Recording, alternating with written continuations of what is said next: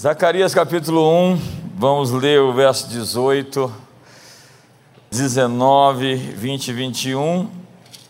Profeta Zacarias, Antigo Testamento, quase no meio da Bíblia aí, um pouquinho depois do meio, antes aí de Malaquias e Mateus. Todos acharam? Leiamos, pois, as Escrituras Sagradas. Então olhei para o alto e vi quatro chifres Perguntei ao anjo que falava comigo: Que é isso? Ele me respondeu: Esses são os chifres que dispersaram Judá, Israel e Jerusalém. Então o Senhor me mostrou quatro ferreiros, quatro artesões. Verso 21. Então perguntei: O que vêm estes a fazer? Ele respondeu: estes são os poderes que dispersaram Judá, de maneira que ninguém pode levantar a cabeça. Preste atenção nessa frase: ninguém pode levantar a cabeça. Esses ferreiros vieram para os amedrontar, para derrubar os chifres das nações que levantaram o seu poder contra a terra de Judá para a espalhar. Que texto esse, né? Incrível. O texto começa falando sobre uma guerra, onde chifres que representam poderes, a Bíblia fala de uma besta que tem muitos chifres, né? E chifre na Bíblia tem um significado de poder ou de força. E ninguém ali poderia levantar a cabeça. O povo estava aterrorizado e espalhado por poderes das trevas, forças do mal, que eram estes chifres. Então Deus envia o seu exército a fim de derrubar as fortalezas militares do inimigo. E agora a pergunta é: quem seriam os soldados e quais seriam as suas armas? A expressão que aparece aqui é impressionante. São ferreiros são artesãos. Sim, isso mesmo.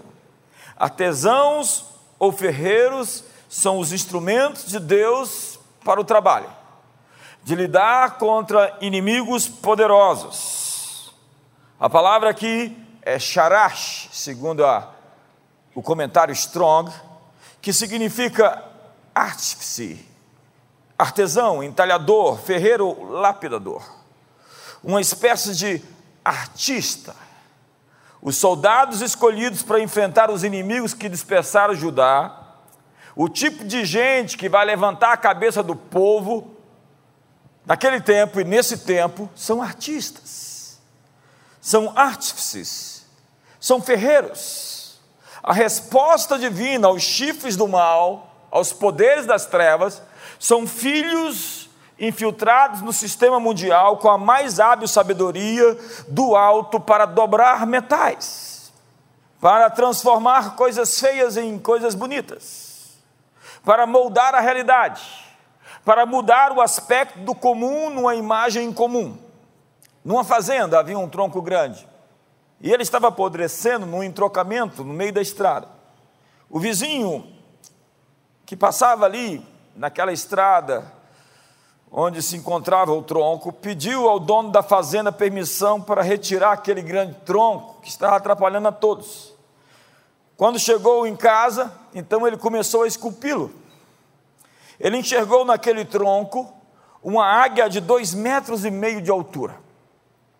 Então, ele a esculpiu. O dono da fazenda, que passou em frente à casa do vizinho, viu aquela grande águia não sabendo que era fruto daquele tronco horrível que estava atrapalhando todos, e perguntou se ele queria vender aquele, aquela escultura. E pagou 100 mil dólares por um tronco que era seu. Nós somos chamados para moldar a realidade usando coisas que nós temos que parecem comuns e transformando-as em incomuns, como Jesus pegou uma água sem gosto, sem sabor, sem tempero, sem cor e fez, transformou-a no melhor vinho que se podia beber. Sabe, artífices espirituais tiram a beleza do caos, mostram o que está escondido onde ninguém está vendo. Deus é dado a conhecer por meio das suas obras. Os céus manifestam a glória de Deus, o firmamento anuncia a obra das suas mãos. Paulo diz que é indesculpável os homens que não acreditam nele, porque por meio das suas obras ele se revela, ele se mostra, ele se dá a conhecer. Suas pegadas estão nos céus. É o design inteligente. Em Gênesis, Deus então vai ajustando as coisas que tinham sido quebradas adulteradas, modificadas. Há ali um contexto que mostra que a criação original, de alguma maneira, foi corrompida. Entre os versos 1 e versos 2 de Gênesis, podem haver, de Gênesis 1, podem haver milhares de anos. E por algum motivo a terra ficou sem forma, vazia e em trevas, e havia águas na face do abismo. Caos e água. Então Deus começa a arrumar as coisas. As palavras que Deus usa não são palavras para criar, são palavras para consertar, corrigir, ordenar. Existem três expressões em Gênesis 1 que Deus usa: bará, que se trata de criar do nada, e azar que é tipo fazer aparecer ou organizar. Deus está organizando a criação. E depois, no sexto dia, quando ele organizou tudo, ele disse: É tudo muito bom, e pôde colocar o homem, depois de tudo ordenado. Deus resolveu revelar a sua multiforme sabedoria pela igreja, diz Paulo à igreja de Éfeso. E a sabedoria é justificada pelas suas obras. Não me diga que alguém é inteligente ou sábio se ele não pode mostrar isso através de resultados. É, você pode achar que sabedoria seja acúmulo de conhecimento. Mas sabedoria é a aplicação daquilo que você sabe em alguma coisa que você pode transformar a realidade, criar resultados, transformar situações, enfim. Jesus disse: a sabedoria é mostrada pelos seus frutos. Mostre-me seus frutos, seus resultados, e eu vou lhe dizer que você é sábio. Quando os filhos de Deus têm respostas para o mundo, a identidade do Pai Celestial é revelada e a sua natureza é conhecida entre os homens. Veja José. José era um prisioneiro, estava preso, foi chamado para uma audiência. Naquela audiência de 15 minutos que ele se preparou a vida inteira, ele se preparou a vida inteira para um encontro com o rei, com o Faraó. Ele revelou a sabedoria incomum de Deus a Faraó. Faraó disse a ele: Ei rapaz, você me chamou a atenção hoje. Então, em uma breve reunião, José foi feito grão-vizir, vice-rei. Em uma reunião, ele sai da cadeia e se torna grão-vizir, rei, pai de Faraó. Espero que nunca aconteça o contrário no Brasil. Incrível como Faraó confiava em Zafanete Paneá. A Bíblia fala que José foi chamado de pai de Faraó. Imagine alguém que influenciava o líder, o rei, em todas as questões. Ele tinha um conselho, um espaço no coração, na mesa de Faraó, para dizer a ele o que deveria ser feito. Onde estão os pais dos políticos? Onde estão os pais dos jornalistas, dos âncoras? de televisão? Onde estão os pais dos empresários bem-sucedidos? Por meio da igreja, Deus quer revelar a sua multiforme sabedoria. E isso começou a acontecer no século I, 2, 3. A igreja liderou em todos os sentidos, desde as artes, a ciência, a tecnologia. Se você pensa em Klepper, em Pasteur, se você pensa em Newton, se você pensa em Copérnico, em Galileu e Galileu, eles eram cristãos e chamavam Jesus de Senhor.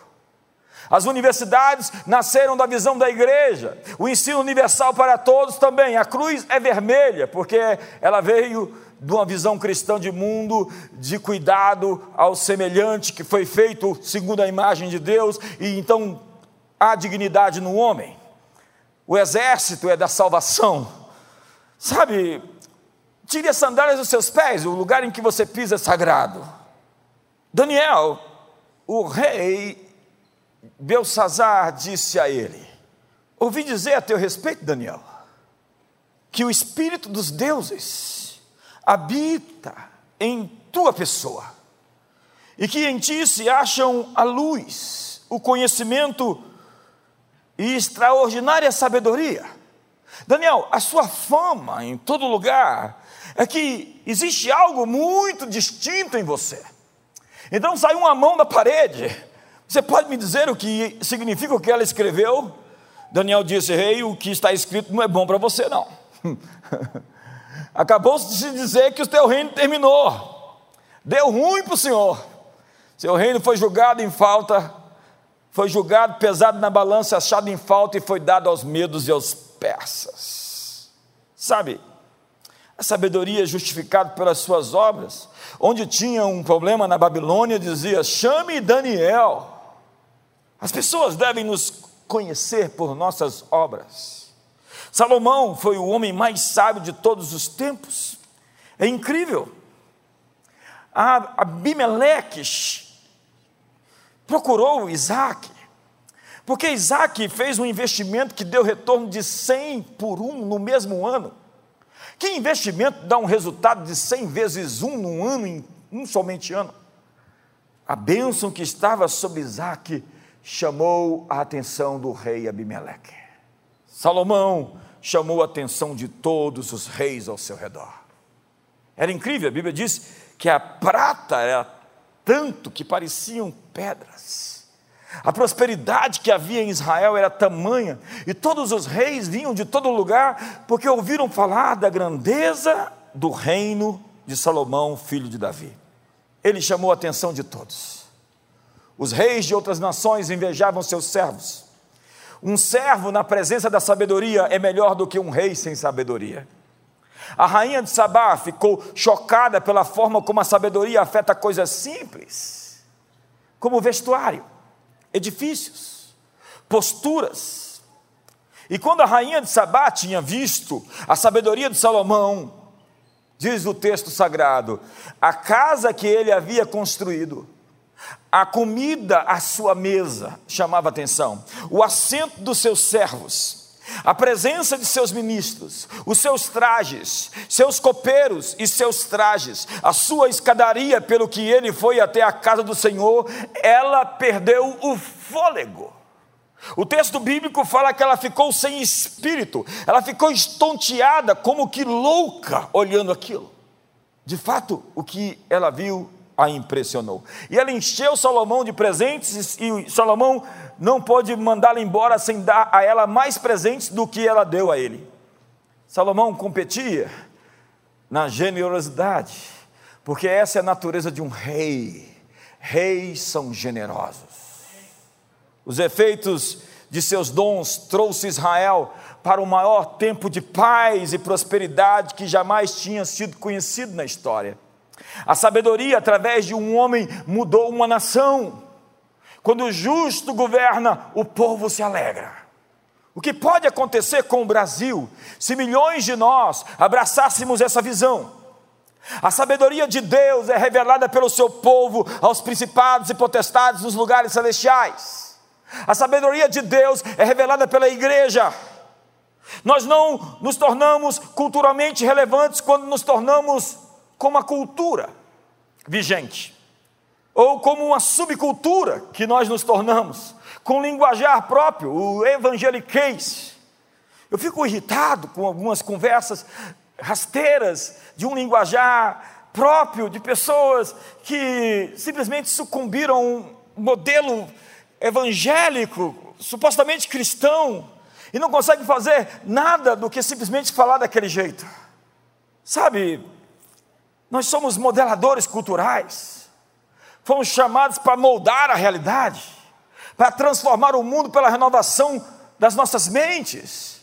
Nós deveríamos ser radioativos, deveríamos ter um impacto onde chegamos, deveríamos ser a luz do mundo que brilha no meio da escuridão e todos percebem que há algo diferente em cada um de nós. O sal que tempera, que dá sabor à realidade. Mas quando o sal perde o seu sabor, diz a Bíblia, quando o sal se torna insípido, para mais nada serve a não ser para ser pisado. E como temos sido pisados esses tempos, porque não temos ninguém nas esferas para falar o que deveria ser dito com os valores desse livro que construiu esse mundo. Porque a ordem progressista política quer simplesmente fazer tábula rasa da sociedade para construir uma utopia, desfazendo de todos os conceitos e princípios que deram certo na história. Eu sou conservador não porque eu seja um retrógrado, mas é porque eu respeito o passado. Coisas foram testadas durante séculos e deram certo, e por isso eu afirmo que são verdadeiras. Eu estou assentado sobre os ombros dos gigantes e por isso consigo enxergar mais longe. Sir Isaac Newton disse isso. Jim Collins é o professor da Universidade de Stanford e da cadeira de liderança de West Point. Ele cobra 80 mil dólares para falar uma hora, e é uma fila enorme, ele dispensa 19 de cada 20 convites. Escreveu best-sellers incríveis. Collins diz: liderança não é uma ciência, liderança é uma arte. Onde estão os artífices, os ferreiros, os artesãos? Criatividade é a arma dos ferreiros, dos artistas. Os quatro artesãos foram uma resposta de Deus aos quatro chifres que dispersavam seu povo. Para Deus, a sabedoria vai desmantelar os redutos do poder do mal não é por força, nem por violência, não é por grito, nem por conchavo, não é por protesto nas redes sociais, é oferecendo respostas. A Bíblia nos diz que nos últimos dias as nações virão nos pedindo para ensinar-lhes a palavra do Senhor, diz Miqueias. Diz Isaías: as multidões afluirão para o monte da casa de Deus. De Sião procederá a lei, de Jerusalém a palavra do Senhor. Onde está a nossa originalidade? Onde está a nossa imaginação? Onde está a nossa criatividade, a nossa inspiração, inventividade, desenvoltura e visão? A criatividade em qualquer área de influência vai chamar a atenção para Deus. Quando você se destaca como um cristão de verdade, que dá testemunho de Deus, as pessoas vão perguntar para você onde você esteve, onde você aprendeu e qual é a razão do seu sucesso. Revelamos o Pai através da nossa expressão criativa. As pessoas não sabem o que querem até que vejam o que querem, disse Steve Jobs. Poderia ser um de nós que disse isso mas porque não havia futuro na nossa escatologia, quando uma grande revolução de informação aconteceu, não existia nenhum cristão no topo da transformação mundial tecnológica que estava acontecendo. Um ateu, um agnóstico, um judeu estavam liderando o mundo rumo ao seu destino e nós nos escondendo nos nossos guetos, nas nossas cavernas, esperando o arrebatamento acontecer, pedindo para morrer. Sabe, Jesus é o desejado das nações, diz a Bíblia. As pessoas não sabem que o desejam, até que o conheçam.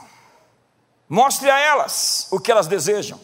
As pessoas não sabem o que desejam, até que o encontrem. O maior encontro que um ser humano pode ter é com Jesus, o Cristo. Depois disso, o resto vira resto. Há um antes e depois dele na história. Estamos em 2021 depois dele. E eu posso dizer assertivamente, acertadamente, o dia em que houve um antes e o depois na minha vida pessoal. E se você não tem uma experiência de antes e depois na sua vida, encontre um novo nascimento. A igreja evita a criatividade porque a criatividade exige mudança. Mas nesse tempo que a gente viveu, não teve como não se reinventar. Não teve como mudar radicalmente. Eu estou vendo muita gente se desdobrando, se debruçando, a fim de realmente não somente sobreviver, mas se tornar relevante. Relevante. Relevância é uma palavra importante. E desculpe a redundância. Sabe, a resistência à mudança é, na realidade, uma resistência à natureza de Deus. Cada criança de cinco anos de idade é um artista. Crianças sonham em ser heróis, eles têm capa, têm espadas. Eles são artistas, eles sonham, eles imaginam. Pense no seu passado infantil, juvenil. Crianças têm uma expressão para criar, mas algo acontece quando elas encontram adultos frustrados. Algo acontece quando elas entram na escola. Muitos sistemas educacionais estreitam a definição de criatividade para incluir apenas desenhar ou pintar. Quando alcançam 10 anos de idade, poucas crianças ainda são consideradas artistas. Devemos desenvolver habilidades criativas das crianças fora da caixa tradicional chamada de arte. Todos os reis, nos dias de Salomão, tinham copeiros. Eles tinham empregados, mesas de banquetes, roupas agradáveis para os seus servos, mas havia algo sobre Salomão que fez se destacar acima do resto. Na verdade, a excelência não tem concorrência. A rainha de Sabá ficou sem palavras em resposta à sabedoria daquele homem. É hora da igreja exibir uma sabedoria que faz com que o mundo se cale de novo em silêncio. É hora das pessoas chegarem até nós e querer aprender sobre todas as áreas e esferas, essencialmente sobre liderança e como conseguimos desenvolver pessoas e torná-las maiores do que são, ativar o seu potencial, criar um ambiente onde todos são capazes de sonhar projetar, criar e transformar a realidade. Ser um artesão do reino de Deus é ver um modelo no céu e trazê-lo para a terra. É isso que Moisés fez quando ele subiu no monte. Ele viu um modelo e o executou. No Monte Sinai, Moisés estava recebendo plantas, blueprints ele estava simplesmente pegando os desenhos dos céus que ele deveria implementar na terra. É isso que faz um apóstolo de verdade. Ele enxerga no céu o que tem que fazer na terra. Paulo disse: Olhai para o céu, fixai-vos no céu. É o modelo está no céu. E é por isso que Jesus disse assim na terra como no céu. Isso se chama espelhar a realidade do céu aqui na terra. Há algo do céu querendo vir para a terra. Há algo de Deus querendo se manifestar no mundo. Quem vai encontrar esse algo e trazê-lo à existência? Quando o futuro quer se manifestar, ele procura uma pessoa. E se essa pessoa está desatenta demais, ele vai até outra pessoa. Mas aquilo que Deus vai trazer ao mundo vai acontecer. O futuro de Deus vai se manifestar. E eu espero que ele encontre você Músicos devem ouvir os sons musicais dos céus e reproduzi-los aqui na terra. Onde estão as canções dos céus? Conta-se que um líder de louvor, certa vez, foi levado para o céu, onde ouviu uma música que ele havia escrito. E ele alegremente disse: Ei, vocês estão cantando as minhas canções. Então o anjo lhe respondeu: Ei, não, não, não, nós deixamos você ouvir um dos nossos sons. Foi o Bené Gomes, meu amigo, que disse que sonhou com uma música, acordou e a compôs. Ao único que é digno de receber a honra e a glória, a força e o poder. Ele viu um coral de anjos cantando essa música, foi lá, escreveu, compôs e ganhou o crédito. Sabe? Há melodias que nunca foram ouvidas pelo ouvido humano que trarão as pessoas de joelhos a Jesus. Há segredos médicos que podem revolucionar a forma como as pessoas vivem, segredos tecnológicos que podem mudar o mundo. A criatividade pode lhe dar uma influência poderosa. Deus esconde as coisas para nós e não as esconde de nós. E o nós aqui é importante, porque nós vemos artesãos, e não simplesmente artesão no singular. Não é um ferreiro, são ferreiros, porque se trata de um trabalho em equipe. Tudo que é grande precisa de uma equipe para fazê-lo. E é por isso que preciso dar uma direção nova no meio dessa mensagem, para depois voltar ao meu tema. Todos precisamos de feedback. Precisamos de alguém que veja nossas costas e nos diga quais são nossos pontos cegos. Uma pesquisa diz que todos nós temos de três a quatro pontos cegos. 100% das pessoas pensaram agora, eu não. Um ponto cego só é cego porque você não está vendo. Pontos cegos são cegos porque você não os vê. Todos nós temos de três a quatro pontos que não estamos vendo. Mas é claro, você deve ser uma exceção, não deve ter nenhum. Há uma marca do passado que lhe afeta até hoje. Você é alguém que foge dos conflitos e evita a qualquer custo a discussão e o embate. Ou você está pronto para o barraco toda hora. Você é alguém que usa o nome de Deus para tomar decisões de maneira irresponsável. Tira Deus das suas treitas. Aparte-se do mal todo aquele que invoca o nome do Senhor. Ou quem sabe, está simplesmente comprometido com um nó não resolvido em sua alma, uma prisão. Como o seu passado está mexendo nas suas decisões presentes? Há quem procure impressionar a todos todo o tempo? Talvez seja porque seu pai e sua mãe não lhe deram a mínima, até mesmo disseram: Ei, você não vai ser nada. Então está tentando provar o seu valor. Somos artesãos que trabalham juntos, recebemos feedback, temos conversas vulneráveis, amamos a ideia de ser confrontados em amor, temos comunhão uns com os outros e o sangue de Jesus nos purifica de todo pecado. Então, procure uma pessoa próxima de você e diga a ela: me diga a verdade sobre mim mesmo. Há pessoas que acham que estão dando show em algo quando estão somente pagando mico. É o que diz John Maxwell, quando aquelas pessoas estão querendo cantar e não sabem cantar, aquele show de calouros, e ele pergunta: onde estão os seus amigos? Pessoas que querem cantar e dançar, mas só querem, na verdade, atenção para si. Mas o que é feedback? Feedback são todas as informações disponíveis sobre você, para você. Feedback é como aprendemos como nossas vidas criam um impacto positivo ou negativo no mundo. Feedback é a avaliação do seu desempenho. Feedback é a maneira como as pessoas te olham quando te ouvem falar.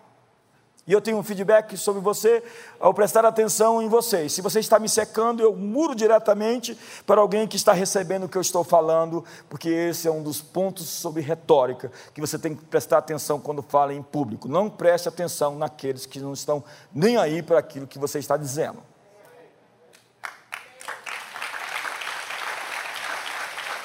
Sim, o feedback pode ser formal ou informal, verbal ou silencioso. Você está recebendo feedback todo o tempo. Quando você é demitido, isso é um feedback. A dor no pé direito aponta para alguma coisa errada no seu corpo, é um feedback do seu corpo.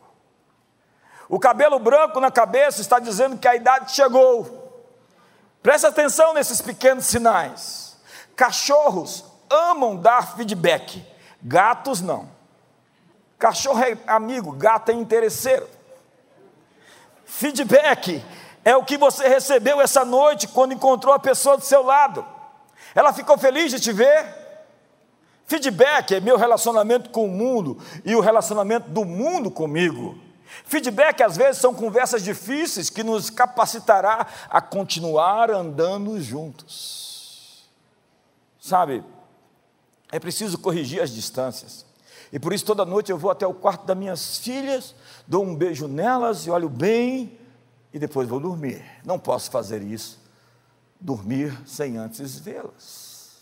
É por isso que eu sempre estou à procura de estar à mesa com minha esposa, a fim de colocar a conversa em dia. E quando isso não acontece, a gente tem que ter aquela conversa do travesseiro. E essas conversas são poderosas. Sabe, algumas pessoas precisam ser protegidas de si mesmas. Levante a mão você que acha que tem problema de dar e receber feedback. Posso dar um feedback para você agora? Você não é bom nesse negócio de levantar as mãos. Empresas gastam bilhões de dólares para ensinar processos onde as pessoas dão feedback normalmente, frequentemente, abertamente. O feedback é o café da manhã dos vencedores. Ser habilidoso em ser claro é um dom com recompensas máximas. Clareza é poder.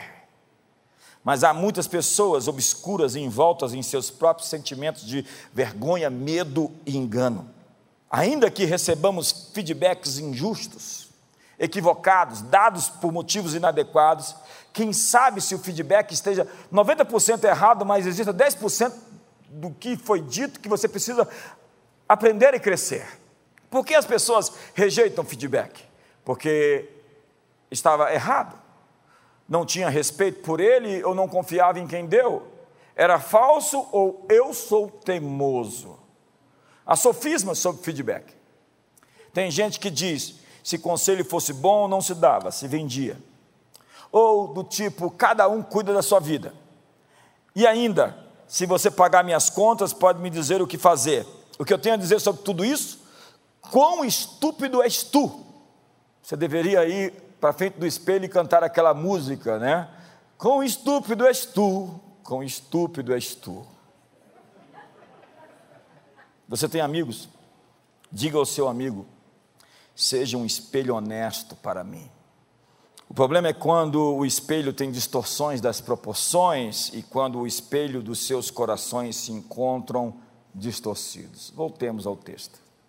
Davi era um artesão, ele é um artista, um poeta, um rei, um guerreiro, músico, estadista, um adorador. Davi matou Golias sozinho, mas para ser um grande general, ele precisava de grandes guerreiros. Não dá para ser grande sem pessoas. John Maxwell escreveu muitos livros vencendo com as pessoas.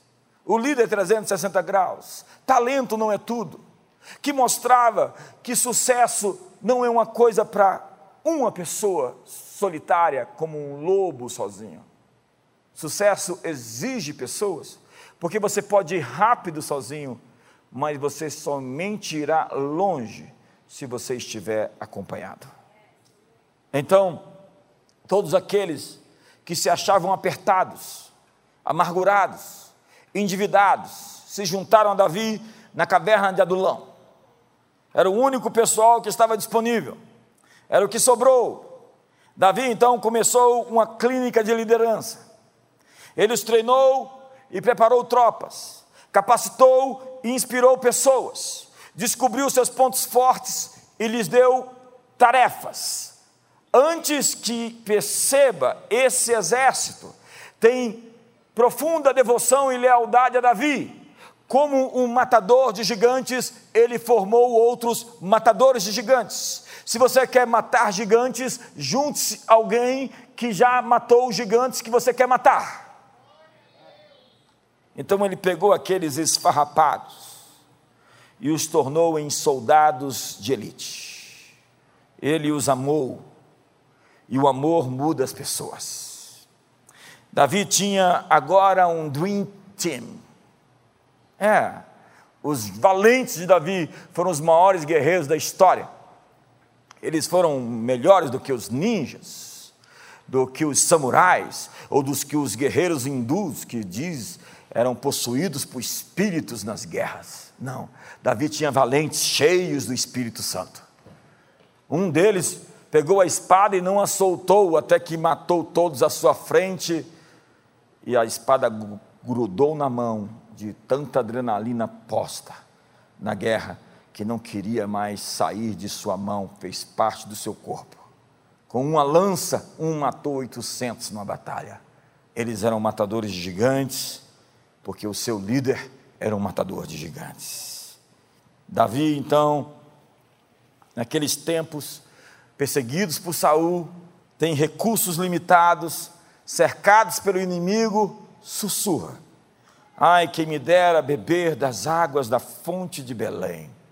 Seus homens ouvem e, sob o risco de suas próprias vidas, montam uma equipe, invadem o poço de Belém e trazem água para Davi. Davi pega aquela água e derrama na frente de todos em sacrifício e libação ao Senhor. Alguns pensam que desperdício, que objetividade há nisso. Aquilo, na verdade, afeta demais os seus homens. Ele diz: Eu não beberei uma água que poderia custar o sangue, a morte. dos meus soldados. Davi é um sacerdote, e sacerdotes sacrificam. Davi não é um bom vivão, como muitos lerdos, idiotas, rapazes que se recusaram a crescer, essa geração Peter Pan, gente que acha que está abafando, mas só está abafando. Quando um rapaz ainda com 35 anos quer se divertir com as garotas, sinto dizer que você é um lobo, e lobos precisam levar uma surra, e a vida dá surra nesses metrosexuais playboys, adultos de 90 quilos. É incrível. Eu poderia falar muito mais sobre isso, mas não quero tensionar você mais. Sabe, quando um líder sacrifica, quando um líder carrega caixas nas costas, quando o líder faz o que ele exige dos outros, muito mais, isso afeta todos ao seu redor. Quantas vezes aquela história de Davi derramando água do poço de Belém foi contada ao redor de fogueiras para todo o resto das tropas. Quantas vezes aquilo foi citado pelos seus homens? O que você acha que aquela história causou na devoção daqueles homens a Davi no futuro? Eles estavam prontos para morrer pelo seu líder. Hoje a confiança nos políticos está em baixa, porque o cinismo cresceu. Toda organização tem três eixos: o que, como e porquê. Repito, o que, como e porquê. O que e como é fácil descobrir. O que fica nas sombras é porquê. Qual o seu porquê? Há pessoas que abrem empresas. Por quê? Eu queria ler alguns livros que não foram publicados no Brasil, traduzi muitos livros e comecei a publicar. Esse era o meu porquê. E montei uma grande editora, uma super editora no Brasil. Há pessoas que querem um ministério. Por quê? Pessoas que gravam músicas, escrevem livros e se casam. Me diga quais são os seus motivos. Liderança não tem a ver com mostrar o quanto você é bom em algo, não é comandar ou proteger sua posição. Liderança é transportar pessoas ou uma organização da realidade onde está em direção a um lugar melhor, como diz Bill Hybels. E a fonte continua sendo forte, apesar dos últimos acontecimentos. Liderar é tirar pessoas de um ponto e levá-las a outro. E se você diz que está liderando e não tem ninguém te seguindo, você está somente passeando. Siga-me, estou logo atrás de você. Tem gente que vai entender em casa. Podemos ir mais longe quando não estamos fazendo por nós mesmos, não estamos correndo por nós mesmos, corremos uns pelos outros. Estamos aqui para contribuir e deixar um impacto permanente na vida de outros. Ed Catmull é presidente dos estúdios de animação da Disney e da Pixar. Você já assistiu alguma coisa que ele criou? Ele afetou a vida de muita gente. Ele é responsável pela produção de animações como Os Incríveis. É aquele super-herói meio gordo. O Valente, Toy Story, Monstros S.A., Divertidamente, que é um super desenho. Incrível. Dentre outros. Ed diz que a arte não tem a ver com pintar ou desenhar, mas em aprender e enxergar. Não é apenas fazer um desenho na tela, mas seu desenho no mundo. Senhoras e senhores, faça o seu desenho no mundo. Deixe que a imaginação se torne realidade. Significa pintar uma paisagem, deixar um horizonte à frente, avançado para a próxima geração daqueles que ainda nem nasceram. Abraão olhou e viu além das suas limitações físicas, ele enxergou sua descendência nas estrelas e na areia do mar. Deus nos chama sempre a sonhar. Olhe para as montanhas e digam: levante-se e lance-se ao mar. Jesus está inspirando os discípulos a crer. Se você olhar a Bíblia dentro de uma perspectiva correta, você vai ver que em três anos e meio, ele estava chamando eles para andar sobre as águas, para viver fora da visão cartesiana de mundo, mas para suplantar a realidade. Profetas dobram a realidade. O chamado de um profeta é dobrar a realidade. O que vieste a ver no deserto. Um homem vestido de vestes finas, ora, os que vestem vestes finas assistem nos palácios, ou um caniço agitado pelo vento. Não, vocês vieram a ver um profeta. Jesus dá testemunho de João o Batista, que era um homem selvagem, Profetas não são mimizentos, profetas não são aqueles que desistem e ficam lamentando sobre os problemas e infortúnios que acontecem na vida. Eles se levantam, apesar das situações, eles enfrentam situações impossíveis e eles dobram a realidade.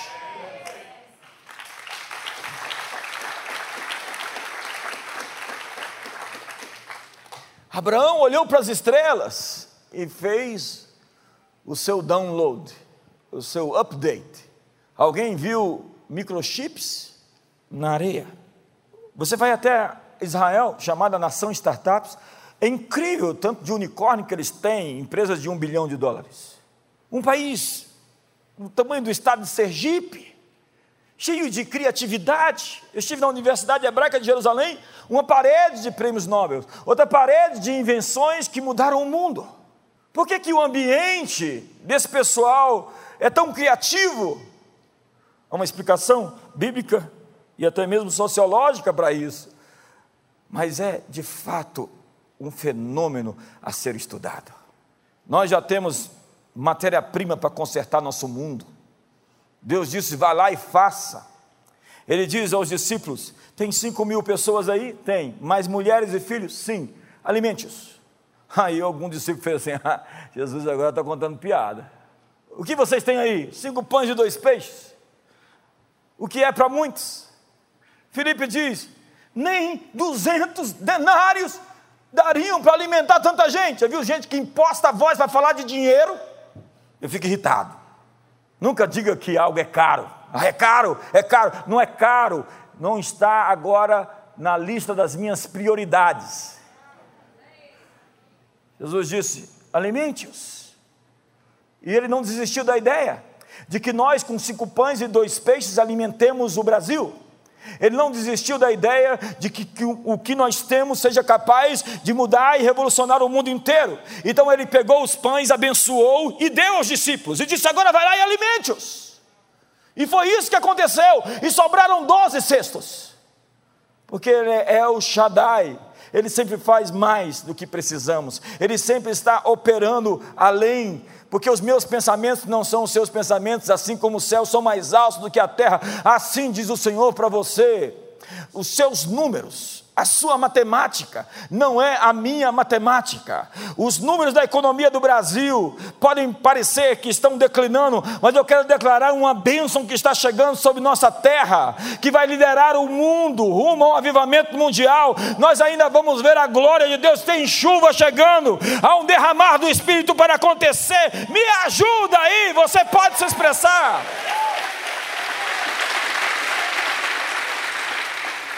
Então pinte uma paisagem. Jesus nos ensinou com redes vazias. Lança de novo as suas redes mais fundo, vai mais fundo. Não deu, vai de novo mais fundo, vai-te ao largo. Vai lá, Pedro, pega um peixe, tem uma. Um, tem ali uma moeda, paga o meu imposto e o seu. Artesãos, criam um padrão para si e enxergam além do óbvio. O Deus Criador é especialista em pegar cenários caóticos e transformá-los em mundos extraordinários.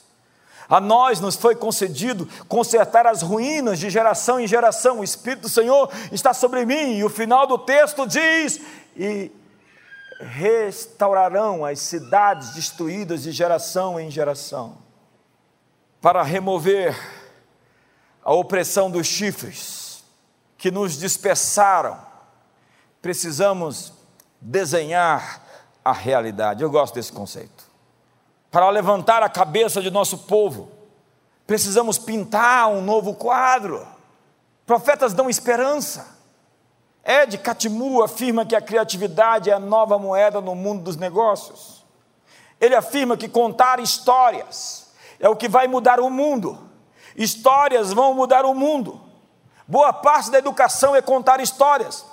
Uma parte importante do marketing é contar histórias. Hoje nós estamos contando histórias ruins às pessoas, assombramos, assustamos as pessoas com o futuro sombrio. Mas quando os judeus estavam presos na Babilônia, o profeta mandou cartas para eles e disse: Vocês estão aí cativos, faça o seguinte na Babilônia: plantem, casem-se, deem seus filhos em casamento, invistam no futuro, vai-te ao largo de novo, lança as suas redes. Hoje a esperança se foi. Empresas não querem investir, não querem produzir, mas nas Escrituras, em tempos assim incertos, Deus disse a Jeremias: compre uma terra e lavre a Escritura, porque há uma mudança acontecendo. Olhe para a pessoa do seu lado e diga: há uma mudança acontecendo. Eu gostava de ouvir o Martin Smith no seu History Makers. Nós precisamos de uma nova canção. Precisamos de uma nova história. Precisamos de uma visão que suplante a realidade e promova o surgimento de um novo mundo. Onde estão os artesãos que vão enfrentar os chifres? Onde estão aqueles que vão levantar a cabeça do povo outra vez para olhar para cima e ver o futuro?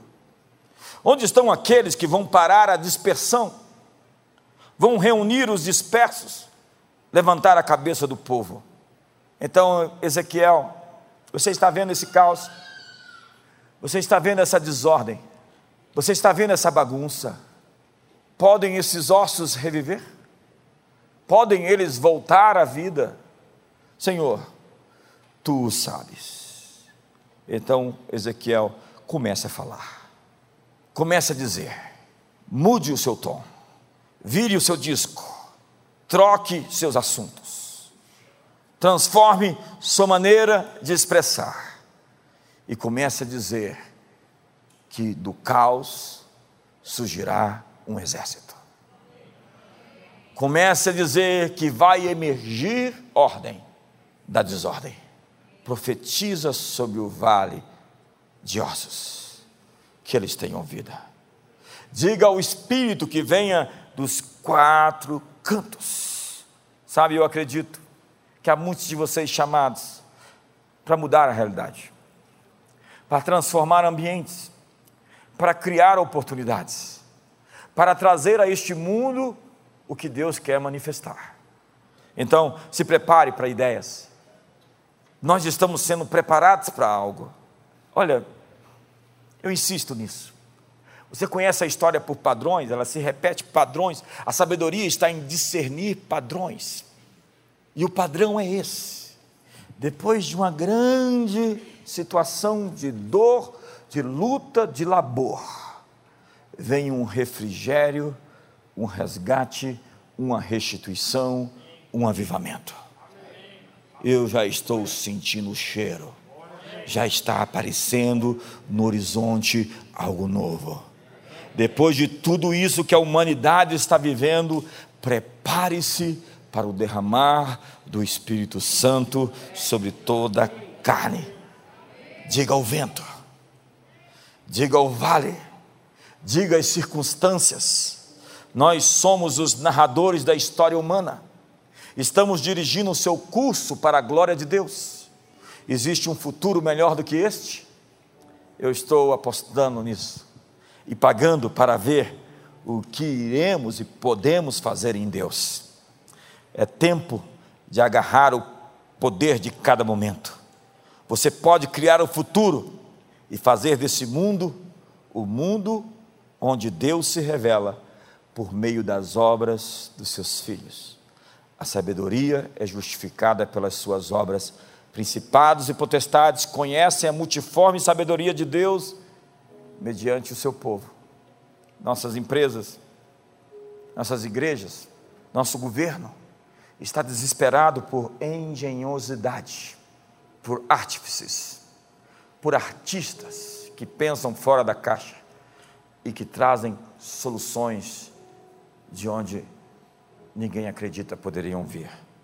Minhas três principais palavras de liderança são: dê um jeito. Simplesmente dê um jeito. Olhe para a pessoa do seu lado e fala: se vira. Faça o que é preciso. Mude o mundo. Porque pessoas que acreditam nisso são pessoas que fazem isso. E esse tipo de gente vale muito. Fique de pé.